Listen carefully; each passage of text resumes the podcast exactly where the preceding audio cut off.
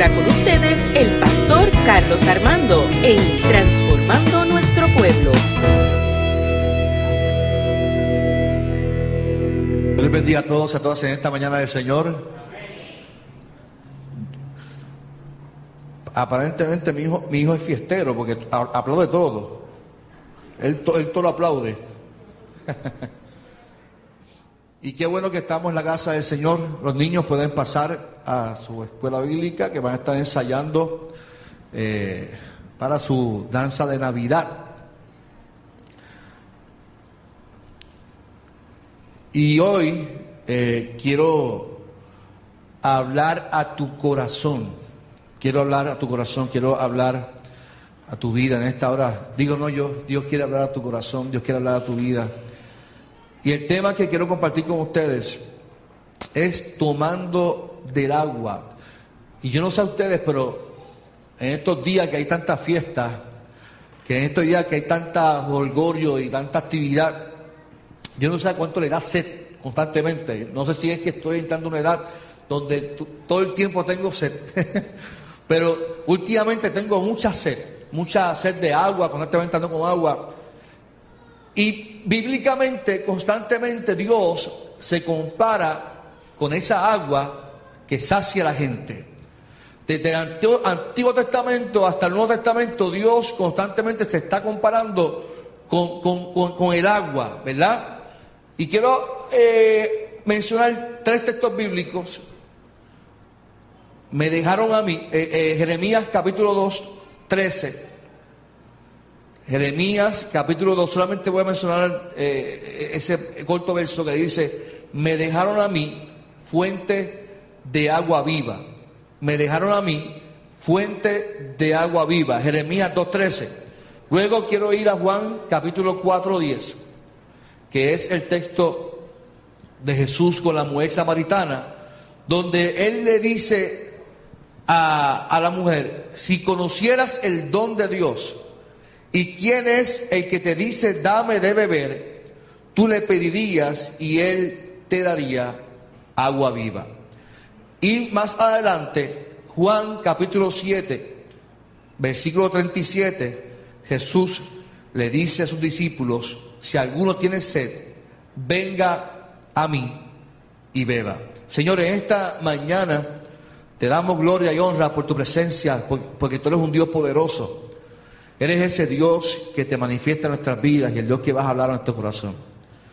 Te pido que tú hables a nuestras vidas y que salgamos llenos de tu presencia y que nuestra sed eh, de alguna manera sea saciada por tu Espíritu Santo en esta hora. En el nombre de Jesús oramos. Amén, amén y amén. Y el objetivo de este mensaje eh, es que nosotros, ¿verdad?, eh, podamos escuchar esa voz de Dios que nos invita a obedecerlo y que tomemos de su agua que nos refresca, fíjese que es para siempre. A, mí lo que me encanta de Dios es que su oferta hacia mí no es temporera. Usted sabe que usted eh, le, le venden unos filtros últimamente que te dicen, esto es lo mejor del mundo, pero esos filtros que te dan esa agua limpia son temporeros. Son temporeros, te van a durar por una temporada solamente, tienes que cambiar, reemplazar el filtro y todo lo que tú hagas para saciar tu vida en tu casa tiene un efecto de culminación. Sin embargo, el interés de Dios es saciar tu vida no para, para, para- por, por momentos, sino que es para siempre. Y es por eso que Él nos invita a que tomemos siempre de- del agua que sale de Él, que sale de Él. Y, es, interesante cómo desde el Antiguo Testamento, en el caso de Jeremías, eh, el pueblo de Israel, si usted va a la historia, se da cuenta, se dará cuenta que el pueblo de Israel siempre buscaba saciar su necesidad en otra fuente. Me explico. Yo no sé cuánto les ha pasado que usted constantemente en su relación con Dios, hay momentos que usted siente que Dios en todo momento le está hablando. Que donde quiera que usted va siente esa fuerza de Dios, esa presencia de Dios por momentos. Yo recuerdo una vez en mi, en mi, en mi juventud, recuerdo que en todos los cultos Dios utilizaba una, una mujer para hablarme a, a mi vida. Y yo me acostumbré a eso. Y donde quiera que yo iba, Dios utilizaba a alguien para hablar a mi, a corazón. No importa, óigame, créamelo, no importa si yo estuviera trabajando, si yo estuviera en la escuela o en el colegio, en la universidad, donde quiera Dios se encargaba de hablar a mi corazón por medio de alguien. Alguien se levantaba y me decía, tú vas a ser pastor, tú vas a hacer esto. Y, me acostumbré, me acostumbré a esa experiencia. ¿Qué sucedió cuando luego no pasaba eso? ¿Qué sucedió cuando ya esa experiencia que provocaba en mí unas emociones bonitas dejaron de ocurrir? Yo le llamo a eso un silencio de Dios. Y hay silencios de Dios que nos invitan a una cosa. Y, y, le pasó al pueblo de Israel. El pueblo de Israel, Dios utilizó a Moisés, los liberó, estuvieron ahí. Pero ¿qué ocurrió cuando hubo un silencio de Dios. ¿Qué ocurrió cuando Moisés se fue al monte a hablar con Dios? Cuando bajó, se percató que el pueblo en el silencio comenzaron a saciar su necesidad de buscar a alguien supremo en un becerro de oro. Se percató que el pueblo no era consistente en esa presencia de Dios y buscaba saciar su necesidad en otra fuente.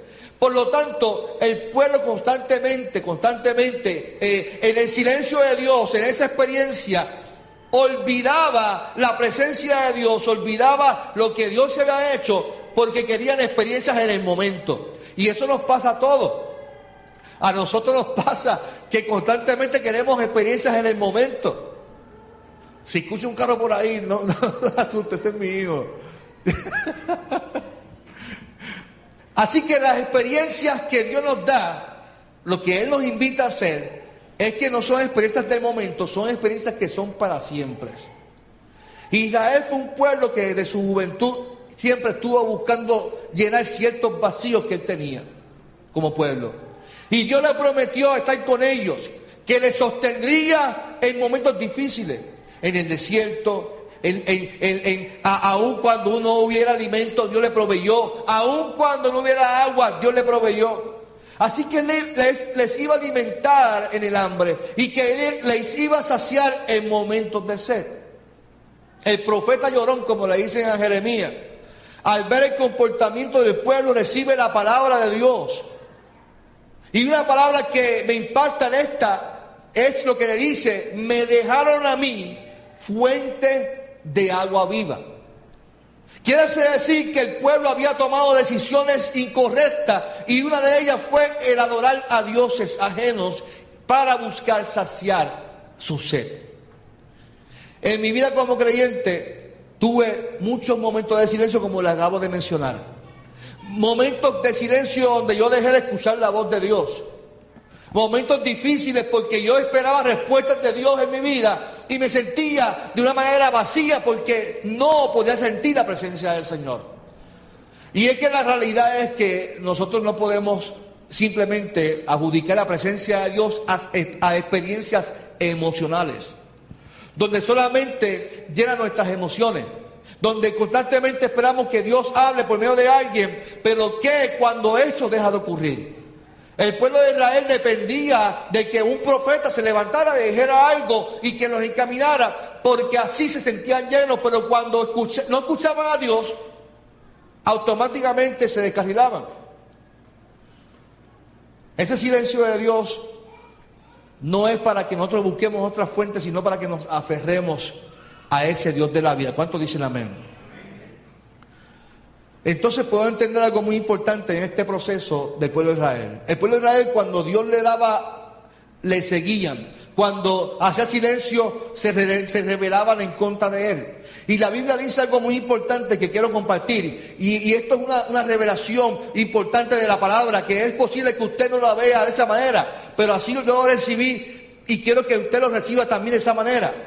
Y, y Juan capítulo 4, versículo 6 al 14 tiene que ver con lo que Dios le habla al pueblo constantemente, aunque, aunque usted lo vea de manera distinta. Lo que Jesús hace en ese momento con la mujer samaritana es la historia de esta mujer que estaba allí en el pozo de Jacob. Y dice el texto que Jesús se la acercó a ella y Jesús es quien le pide a esta mujer que le dé de beber. Es Jesús Recuerde que estamos hablando de una mujer con necesidades. Yo lo, he dicho anteriormente y quiero repetirlo. Nosotros no podemos leer el texto literal en nuestra, en nuestra realidad o en nuestro contexto. Esta mujer, Jesús habla con ella porque ella tenía una necesidad de ser mujer, ser samaritana y que ella era posesión del hombre. Ella no decidía con quién se iba a casar. Así que allí hay una mujer con una situación, con una necesidad. El pueblo de Israel tenía necesidades y, se descarrilaban. Aquí hay una mujer con una necesidad. Y este relato es bien claro, una mujer y Jesús. Para los que no lo sabían, las mujeres eran marginadas. Se marginaban en aquella época. Así que ellas ni, se contaban en los censos. Así que usted imagínese, cuando usted se acuerda del texto de los cinco mil, imagínese que la Biblia lo estipula, no se contaban los niños ni, ni quiénes ni las mujeres. Así que esta mujer está en el pozo de Jacob. Y dice el texto que Jesús comienza una conversación con ella. Número uno, Jesús habla con una persona que era del grupo de los excluidos de la sociedad. Así que hay una persona con una necesidad de algo y Jesús está ahí para establecer que Él es quien está dispuesto a saciar a esta mujer. Número dos, es una mujer que para nosotros está en adulterio, para la, realidad es que ella estaba allí porque tenía una necesidad. Mire, ¿sabe Dios si el hombre en la casa allí sentado y dijo, mujer, búscame agua ahí en el pozo? ¿Sabe Dios si eso fue lo que pasó? Pero para Jesús no era problema hablar con ella. De hecho, Jesús le pide agua de la fuente a esta mujer porque quería bendecir su vida. Y de ahí comienza la conversación que les quiero hablar. Ella le cuestiona el por qué siendo judío le pide agua a ella que era samaritana. Porque según el contexto sociocultural, los judíos y los de Samaria no se llevaban entre sí. Así que Jesús le responde inteligentemente y ahí es que yo quiero que usted entienda esta revelación de la palabra. Jesús lo que quiere decir en el verso 10 es que si ella no sabe lo que Dios tenía para ella, porque ella le cuestiona y le dice, pero es que, ¿cómo tú me pides agua a mí si tú siendo hombre, siendo judío? Jesús le dice, si tú supieras quién te está pidiendo agua, si tú supieras quién está frente, lógicamente no sabes quién es porque es samaritana. Su creencia no era el Dios de Jesús. Es para que usted entienda lo grande de este texto que Jesús está estableciendo una conversación con una mujer que no creía en el Dios de Jesús. Y Jesús le está ofreciendo de su agua que no sacia por momentos, no sacia por ratito, que sacia para la vida eterna. Para que no haga como los israelitas que se dejaban a Jesús, dejaban a Dios y buscaban saciar su sed. Esta mujer está recibiendo una promesa de parte de Jesús. Yo puedo entender una cosa en este texto. Dios quiere saciar nuestra sed.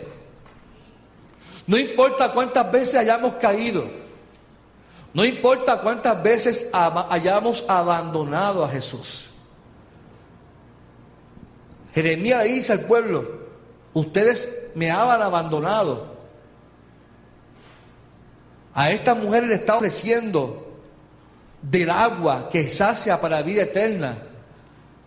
Y Dios lo que está diciendo es, no importa si tú has abandonado a Dios, no importa si tú crees en otro Dios, Dios siempre va a buscar la manera de encontrarse contigo y te va a ofrecer su agua que sacia para vida eterna. Dice Jesús, el que bebiere de mi agua no tendrá sed jamás.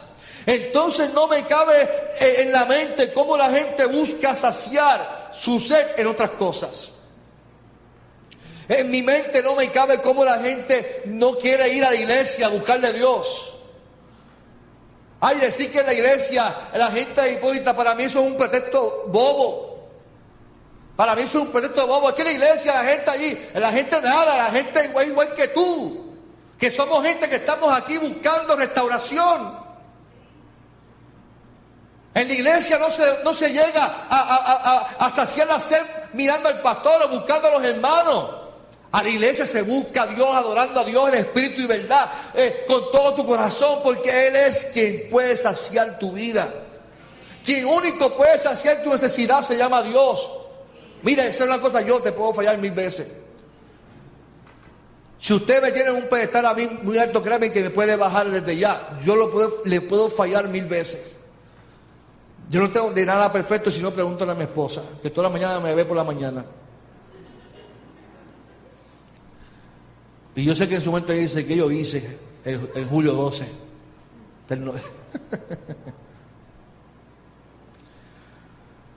Quien único sacia nuestra realidad de vida se llama Dios. Quien único nos sacia aún nosotros, alejándole y abandonando a Dios, se llama Dios. Quien único nos invita y busca la manera de, de orquestar, de organizar un encuentro con el pecador, se llama Dios. Quien único nos invita y nos dice, mira, dame de beber, pero si, tú eres, si tú eres Jesús, sí, pero yo te estoy invitando, pero es porque quiero tener un encuentro contigo. Es porque a mí me interesa tu vida, a mí me interesa tu necesidad. Esta mujer le dice, pero es que yo no llego a buscar esa agua. Ah, pero busca a tu marido. Porque Jesús sabía la necesidad de esta mujer. Esta mujer había sido oprimida por la misma cultura social.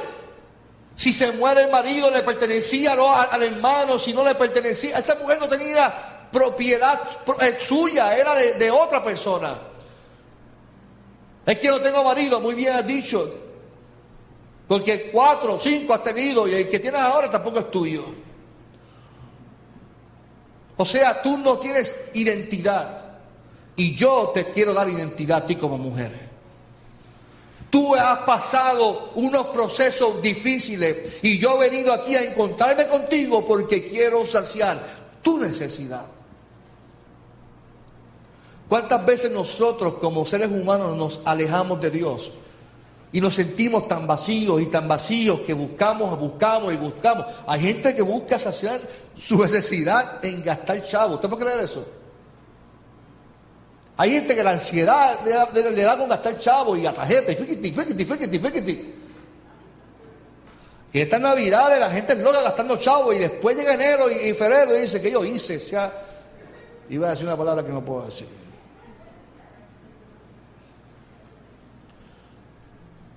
Porque nuestro, nuestro vacío se llena gastando chavos. Nuestro vacío se llena comiendo comida. Yo no sé cuánto a usted le pasa que está en su casa y dice, ay, estoy como aburrido, hay televisión. Y la nevera, ábreme. Ábreme. Y uno dice, como que la nevera me está llamando, a ver qué hay aquí. Y de momento está la nevera, ¿qué yo vine a buscar la nevera? Ay, mira, hay una cosa aquí, ay, mira que vamos a estarme aquí. Y te miras eso y ábreme. Ábreme.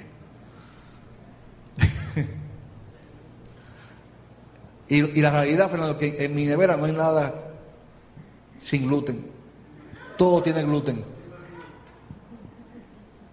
Hay coquito, hay, hay jugos, hay dulces para mi hija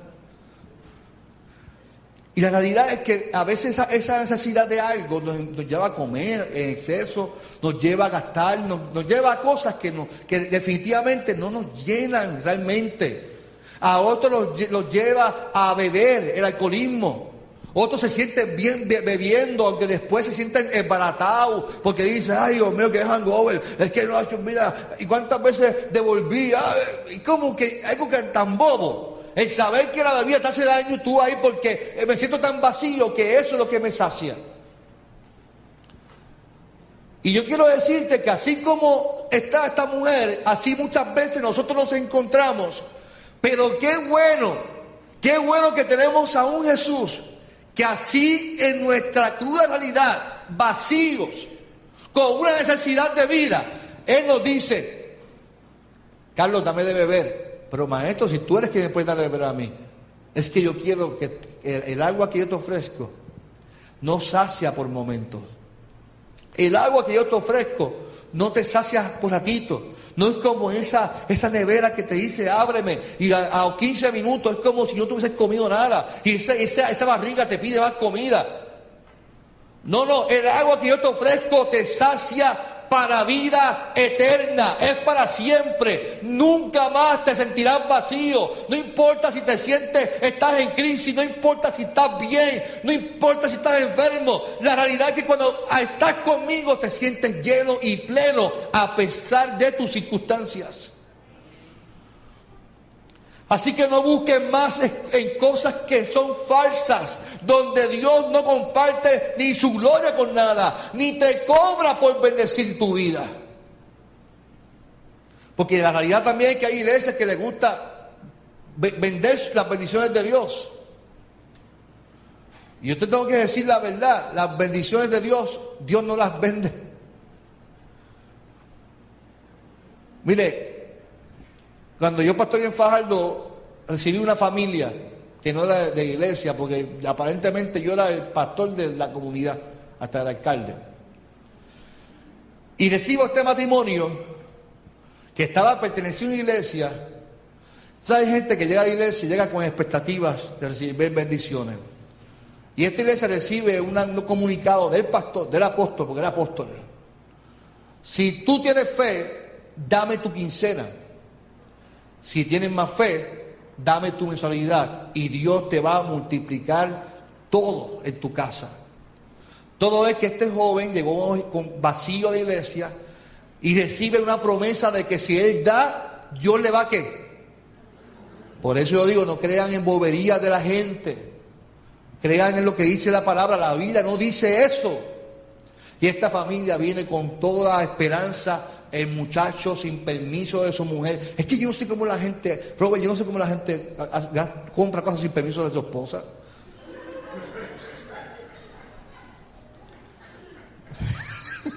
yo no sé, yo no, yo no me atrevo a comprar algo sin permiso de Lilian. Y este muchacho dio la quincena.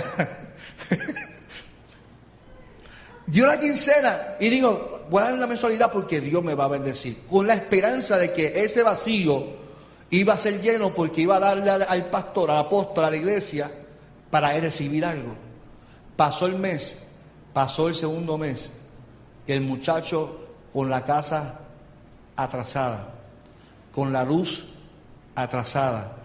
Cuando la esposa se entera de que él le dio la mensualidad a la iglesia, porque él tenía fe, Llegaron a mi oficina destrozados, llegaron, llegaron emocionalmente maltrechos. Y a mí me da lástima cómo la gente cae en estos juegos eh, eh, eh, de, dame y yo te doy, cuando la realidad no es bíblico. Y eso es la necesidad de la gente que llega a la iglesia con expectativas de recibir.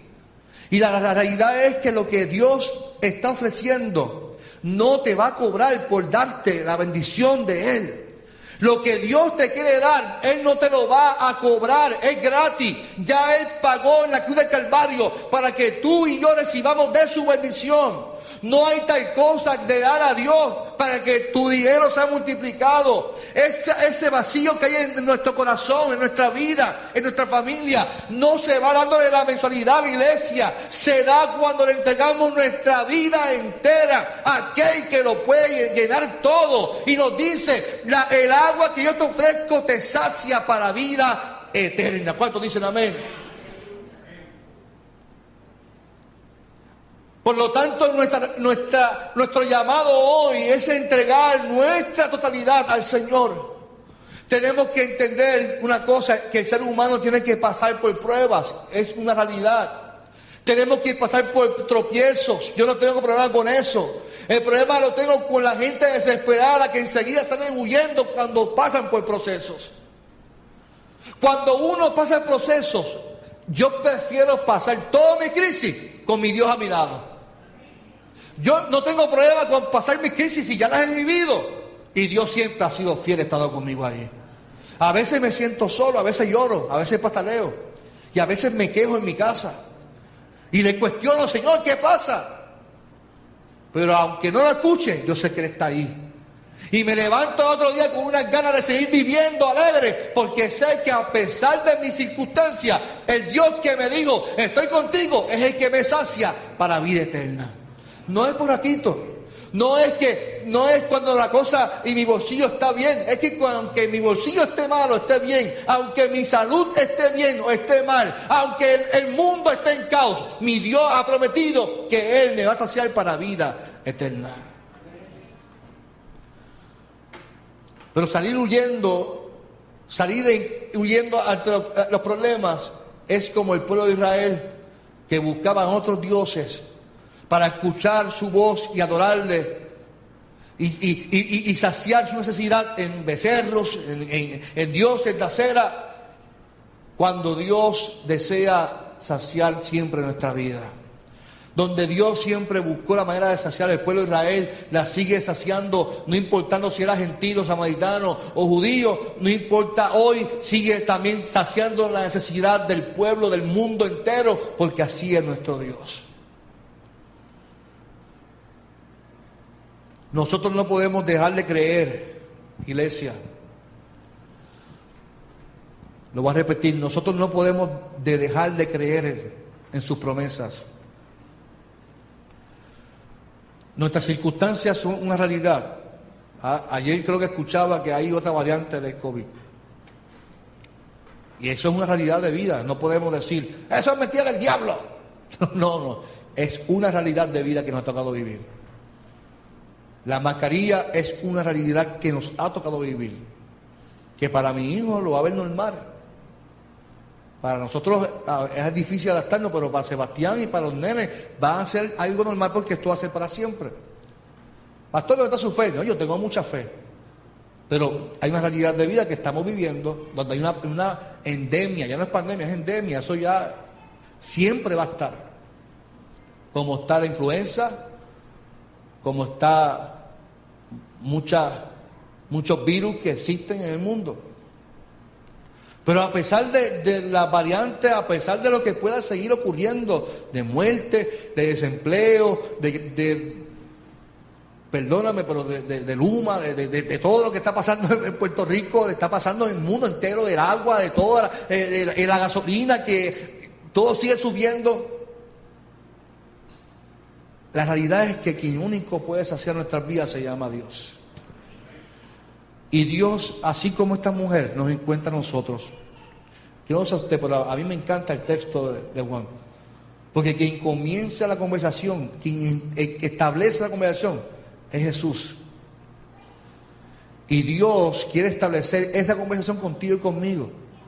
Que constantemente estamos en esa búsqueda de saciar nuestra necesidad. Que estamos constantemente en búsqueda de sentirnos plenos y llenos. Porque la realidad es que el ser humano siempre busca la, manera de sentirse satisfecho, lleno. Y tengo que decirte que no es hasta que nos entreguemos en totalidad al Señor y le digamos a Él, toma mi vida, sáciame, sáciame, porque el agua que tú ofreces es para vida eterna. ¿Cuánto dicen amén? Es posible que usted me diga, eh, pero pastor, el ser humano es cambiante de pensamiento y de sentimiento, y hoy, podemos estar alegres y mañana posiblemente nos levantemos tristes. Lo bueno de esta agua es que cuando estoy alegre me mantiene lleno, y cuando estoy triste, de igual manera, me mantiene lleno, me mantiene el ánimo para poder seguir. Y yo te digo, ¿cuántos desean de esa agua? Yo deseo de esa agua.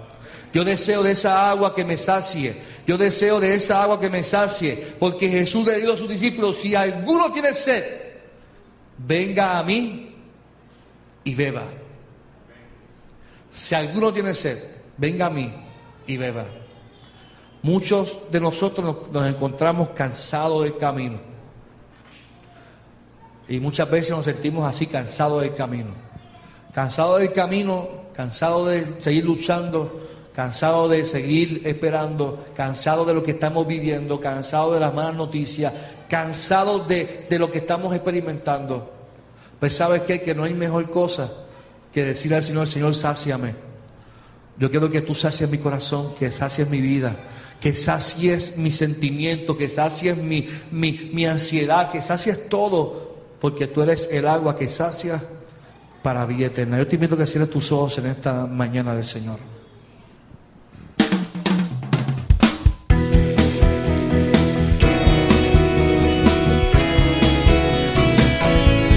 Esto fue Transformando Nuestro Pueblo con el pastor Carlos Armando.